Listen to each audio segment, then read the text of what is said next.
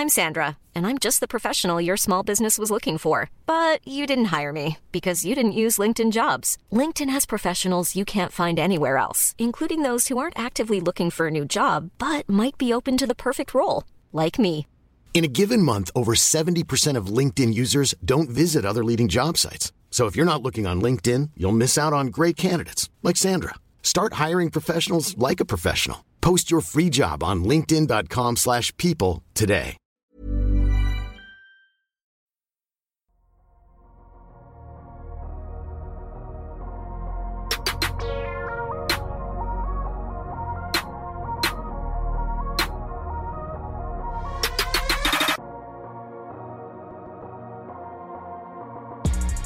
Bonjour à tous, on se retrouve aujourd'hui pour un nouvel épisode du Dunk Hebdo NBA podcast. On continue nos pastilles sur le nouveau CBA et ses principaux changements. On essaie de vous livrer un maximum d'informations avant la free agency afin que vous ayez toutes les clés pour, euh, pour bien comprendre ce qui va se passer. Et pour cela, qui de mieux que Tom pour vous l'expliquer? Comment ça va aujourd'hui Tom? Ça va très bien, Amine, et toi? La forme? Ça va, ça va. Il fait chaud, mais on s'en sort. Clairement, clairement, clairement. On aime ça. Très bien. Aujourd'hui, donc, on va parler de quelque chose d'un peu nébuleux et ça va être peut-être un peu plus compliqué, mais on va essayer d'être le plus complet possible. On va parler des offer sheets parce que même là-dessus, il y a des changements euh, cette saison euh, avec le, le nouveau CBA qui arrive. Mm. Euh, Tom, est-ce que tu peux nous dire déjà un petit peu comment comment ça se passe l'offer sheet avant les changements déjà pour qu'on on ait des bonnes bases? Alors du coup, l'offer sheet, c'est euh, ce qui va se matérialiser euh, pour les agents libres restreints. Donc les offer sheets, ça ne concerne que les agents libres restreints, c'est-à-dire euh, les joueurs qui euh, sont euh, protégés par leur équipe ou par exemple, ça va être des joueurs qui sont au rookie scale et qui euh, arrivent à la fin de la quatrième année, ils doivent se voir proposer un contrat, donc ils sont protégés par leur équipe, ou les joueurs qui ont signé un contrat, qui sont arrivés dans la ligue et qui ont signé un contrat de trois ans. Donc à partir de enfin si tu as uniquement trois ans, tu es euh, du coup euh, éligible à, enfin ton équipe peut te protéger. Euh, tout le contraire de ce qui est arrivé par exemple pour Jalen Brunson qui lui n'était pas au scale mais a signé un contrat de quatre ans et du coup à partir de quatre ans, tu n'as plus l'équipe n'a plus la protection en fait. Donc du coup, euh, l'offer sheet va être une façon en fait pour une autre équipe de récupérer un talent qui est protégé par une équipe A, par exemple. Euh, on va donner un exemple euh, récent. On va prendre le cas de DeAndre Ayton. DeAndre Ayton, il n'a pas pu se mettre d'accord euh, l'an dernier au moment de l'extension de son contrat avec les Suns. Donc ils n'ont pas pu se mettre d'accord. Donc lui, ce qu'il a fait, c'est que il est allé démarcher les différentes franchises NBA. Il est tombé sur les Pacers. Les Pacers lui ont proposé un contrat qui lui lui allait bien. Donc il a signé du coup cette offer sheet. Donc c'est le contrat que l'équipe adverse euh, met sur la table. Et en fait, il a mis euh, entre guillemets en demeure les Suns de matcher le contrat pour qu'il reste dans l'effectif. Voilà, c'est ça l'offer sheet. Du coup, ça dépend également du fait de proposer une qualifying offer euh, systématiquement. Sinon, tu ne protèges pas en fait ton joueur. Je crois qu'il y a même eu un petit changement également sur la qualifying. Euh, Tu peux proposer un petit peu plus. Bon, c'est anecdotique, mais il me semble qu'il y a eu ça dans, dans le CBA. Oui. Euh, il y a eu il y a eu des exemples euh, un peu marquants. Je- moi, je pense à, je me rappelle de Gordon Hayward euh, à l'époque de, de Utah. Oui. Il me semble que euh, là où justement certaines équipes parfois c'est pas forcément pour récupérer le joueur mais pour embêter un peu une autre équipe et, et, et, et les, les- et en- dans le cas de Gordon Hayward justement ça les avait embêtés dans le sens où l'offer sheet était de trois ans seulement euh, si je me rappelle bien et c'est ce qui avait un peu embêté Utah qui à partir du moment où il n'avait pas proposé de contrat en avance ne pouvait que s'aligner sur l'offer sheet et non plus euh, signer qu'un contrat de trois ans à Hayward je, je me trompe pas hein, c'était bien Alors, ça euh, Non, c'était quatre ans. C'était quatre ans. C'était sauf que, quatre ans En fait, ouais, c'était quatre ans. En fait, le truc c'est que euh, Gordon Hayward, lui, pouvait avoir cinq ans si c'était Ah oui. si c'était Utah qui lui avait proposé le contrat. Sauf que comme Utah ne lui a pas posé le contrat, proposé de contrat, pour l'offer sheet, tu peux proposer uniquement quatre ans maximum. oui Donc du coup, il est allé récupérer le montant qu'il voulait, mais sur un contrat plus court. Il est retourné dans son équipe.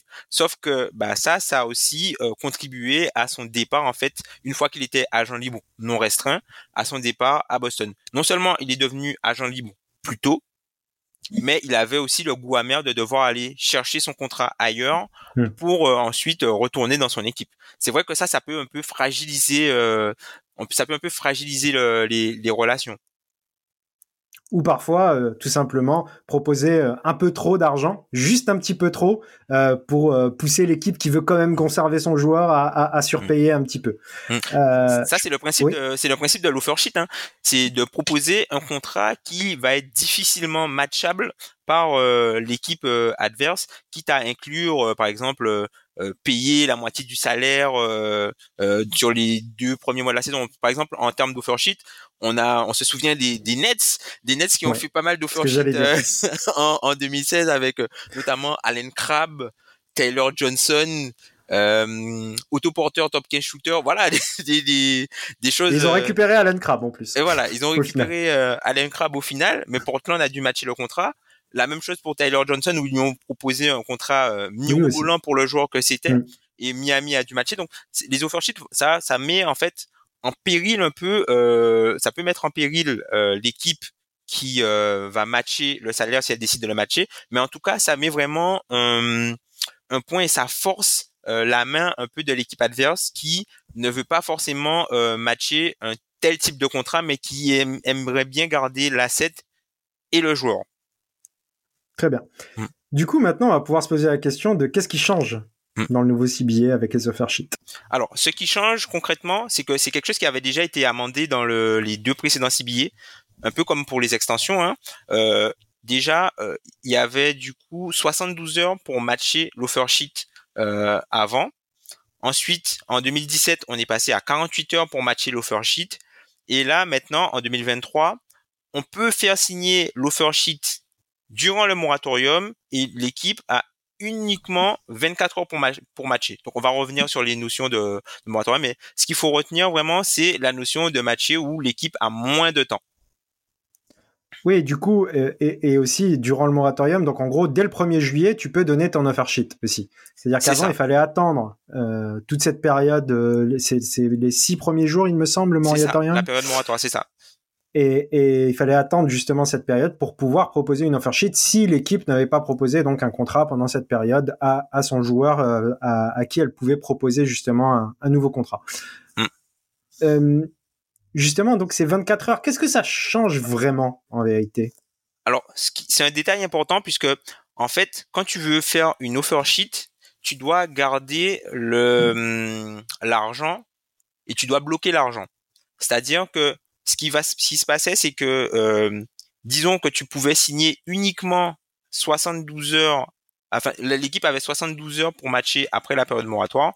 Mais du coup, ce qui s'est passé, ce qui se passe, ça veut dire que tu avais les 8 jours de la période euh, moratoire plus les 72 heures. Donc, ça faisait 13 jours. Euh, oui, oui, oui, ça faisait, non, pas 13 jours, 11 jours, pardon. Ça faisait 11 jours où ton cap space était bloqué. Mais pendant que toi, ton cap space est bloqué, le marché, il s'arrête pas. Donc, ce qui se passe, c'est que ça fait 11 jours où tu peux signer personne. Et quand l'autre équipe match, ben, en fait, tu retournes sur le marché de la free agency avec tout ton argent, mais il n'y a plus de joueurs de dispo, en fait, après 11 jours. Oui, c'est clair. La question que j'ai envie de te poser, euh, pour être bien sûr justement, tu dis que ton cap est bloqué. Ton cap est bloqué à hauteur de combien? De la qualifying, justement, pour le joueur en question euh, que tu n'as pas encore re-signé? Pour le montant de la qualifying, pour les cap hold, c'est quoi exactement, justement? En fait, c'est ton, c'est juste ton cap space, en fait, qui est bloqué. Parce que pour pouvoir signer une offer sheet, tu dois avoir l'argent disponible. Donc, ça veut dire que l'argent, si par exemple, tu as 40, euh, disons, tu as 40 millions de cap space, bah, tes 40 millions de cap space, ils étaient bloqués. Enfin, si par exemple tu veux signer un joueur, euh, on va faire, on va faire plus simple. Disons tu veux signer un joueur, une un joueur sur une offer sheet à 20 millions, tu as 20 millions de cap space euh, bloqués pendant, tu avais 20 millions de cap space bloqués pendant les 11 jours. Ça veut dire que si par exemple ton offer sheet elle est matchée après les 11 jours, tu retournes sur le marché avec tes 20 millions, sauf qu'il n'y a plus de joueurs qui sont qui sont assez intéressants pour que tu proposes ces 20 millions là et t'as pas de solution de repli euh, pour euh, pour te, te, retrouver à qui proposer ton argent. Euh, par exemple, euh, on a le en 2017 aussi, tu avais les, les, fameuses 48 heures, donc on, ça représentait 10 jours. Aujourd'hui, tu peux signer directement avant le moratorium. Donc, ça veut dire que les gens savent qu'ils ont l'information que ton cap space, en fait, ils vont plus s'interroger sur qu'est-ce que cette équipe-là, elle va faire avec son, son cap space. Tu sais déjà que tu peux signer, la signature peut être euh, annoncée, enfin l'offer sheet peut être annoncé dès le premier jour de la free agency. Donc après, les agents, ils peuvent s'organiser pour se dire, ok, donc là, peut-être qu'ils vont matcher après les 8 jours, puisque la, période moratoire reste, tu as juste 24 heures après. Donc, ok, l'équipe qui a le joueur va peut-être matcher, mais on sait que l'argent de cette équipe-là, elle le réservait pour tel joueur. Donc nous, pour placer d'autres joueurs ailleurs, peut-être qu'on va attendre la situation euh, de ce joueur-là.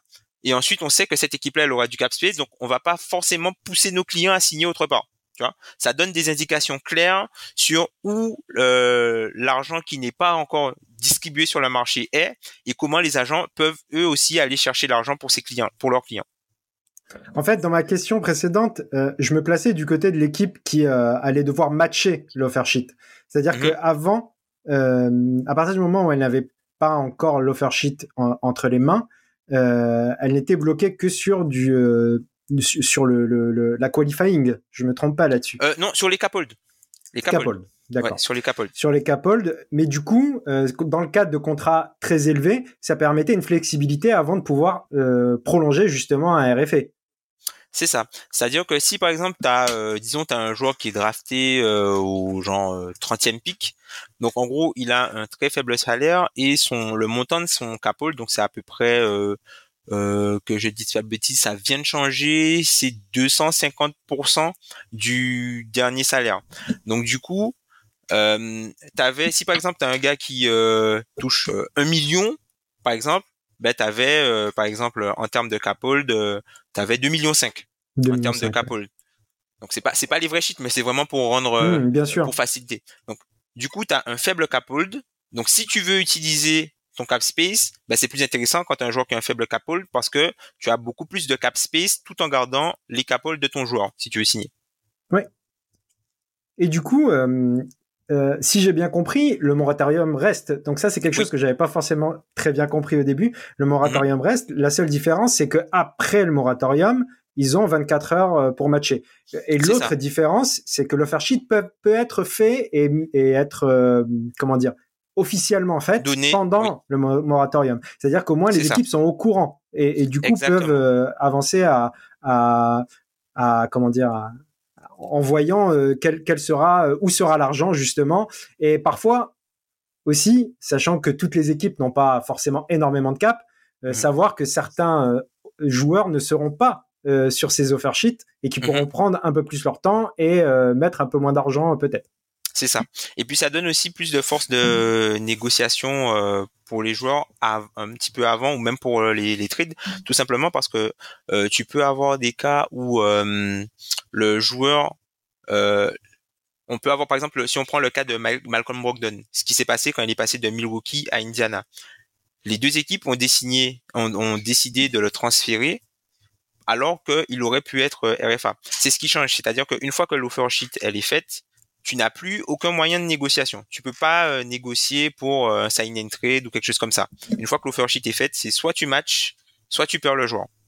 Donc du coup, ça met un petit peu plus la pression pour trouver des accords avant que les joueurs euh, se voient offrir la free agency, l'offer. Et du coup, ça rajoute un, un, levier, un moyen de pression supplémentaire sur les équipes. Ok, euh, est-ce que tu as quelque chose à rajouter sur le sujet, euh, Tom? Non, non, non, c'est pas, pas grand-chose. Je pense que ça va, ça va être intéressant. Je trouverais que hum, globalement, ils auraient dû faire sauter cette histoire de moratorium. Et euh, voilà, le joueur, tu signes, il match 24 heures, 24 heures et c'est terminé, quoi. Puisqu'au final, ça, ça bloque quand même ton argent pendant 9 jours. Et en 9 jours de free agency, il reste plus grand grand chose. Il se passe beaucoup de choses entre temps, ouais. C'est ça. Euh, j'avais juste, j'y pense parce qu'on a fait court pour l'instant. Euh, est-ce que tu as des, un peu des exemples justement de ce qui, qui, qui ça pourrait concerner là euh, prochainement dans la, dans la prochaine free agency? Euh, va falloir voir qui est-ce qui est sur le marché. En RFA. Ouais, va falloir voir qu'est-ce qui est sur le marché puisqu'il y a eu pas mal de, de prolongations qui ont été signées, en tout cas pour les joueurs majeurs, euh, sous euh, un peu la pression de ce de ce nouveau CBA. Hein. Je pense que même en début de saison, c'était dans les tractations. Et en fait, comme il y a eu le changement euh, euh aussi dont on parlera au niveau de la des prolongations des contrats rookies, où maintenant tu peux proposer désormais aux role players des euh, contrats de 5 ans enfin des extensions de de de cinq ans euh, après euh, la free agency, alors que ça c'était euh, réservé uniquement aux joueurs designated. Donc ça, ça a changé. Donc c'est vrai que c'est une, une, règle où avant les équipes avaient le euh, devaient choisir entre les années ou les dollars et qui va un peu être euh, un peu être changé. Donc du coup, je pense qu'il y aura des, des, des, choses à voir sur le, marché, mais il n'y a pas de d'agent libre restreint de de renom. Peut-être Cam Johnson, à part Cam Johnson, voilà. Cam Johnson, c'est lui, euh, c'est le nom qui revient le plus en tout cas euh, pour euh, les joueurs. On en avait parlé ensemble d'ailleurs. C'est ça. Dans le post-mortem des Nets, et c'est vrai que on s'attend fortement à ce qu'ils reçoivent une, une offer sheet, surtout que Brooklyn va peut-être prendre son temps un peu avant parce que le ça risque de coûter cher. Coûter cher pour faire quoi du côté de Brooklyn? Donc c'est toujours la même question. Et effectivement, je pense que je pense que Cam Johnson est un des, des plus sérieux candidats. Oui. C'est ça, c'est ça, c'est ça. Est-ce que tu as quelque chose d'autre à ajouter, Tom non, non, non, je trouve qu'on a été plutôt clair là-dessus. Je pense aussi. Je pense que j'espère que vous aurez bien compris. Euh, c'est des mécanismes un peu complexes, mais on essaie de faire de notre mieux pour que vous puissiez comprendre. Euh, surtout Tom. Hein. Moi, je suis néophyte. Euh, je, je, bois ses paroles. J'essaie d'apprendre justement en même temps que vous. du coup, du coup, je vous remercie à tous de nous avoir écoutés. Encore une fois, vous pouvez nous retrouver sur YouTube, mais également sur toutes les plateformes de podcast. Euh, Spotify, Deezer, Apple Podcast, etc. N'hésitez pas à nous mettre 5 étoiles sur les plateformes et toujours un petit mot, ça nous fait plaisir. Tom, on se retrouve très vite Yes Très bien. À bientôt tout le monde, ciao Salut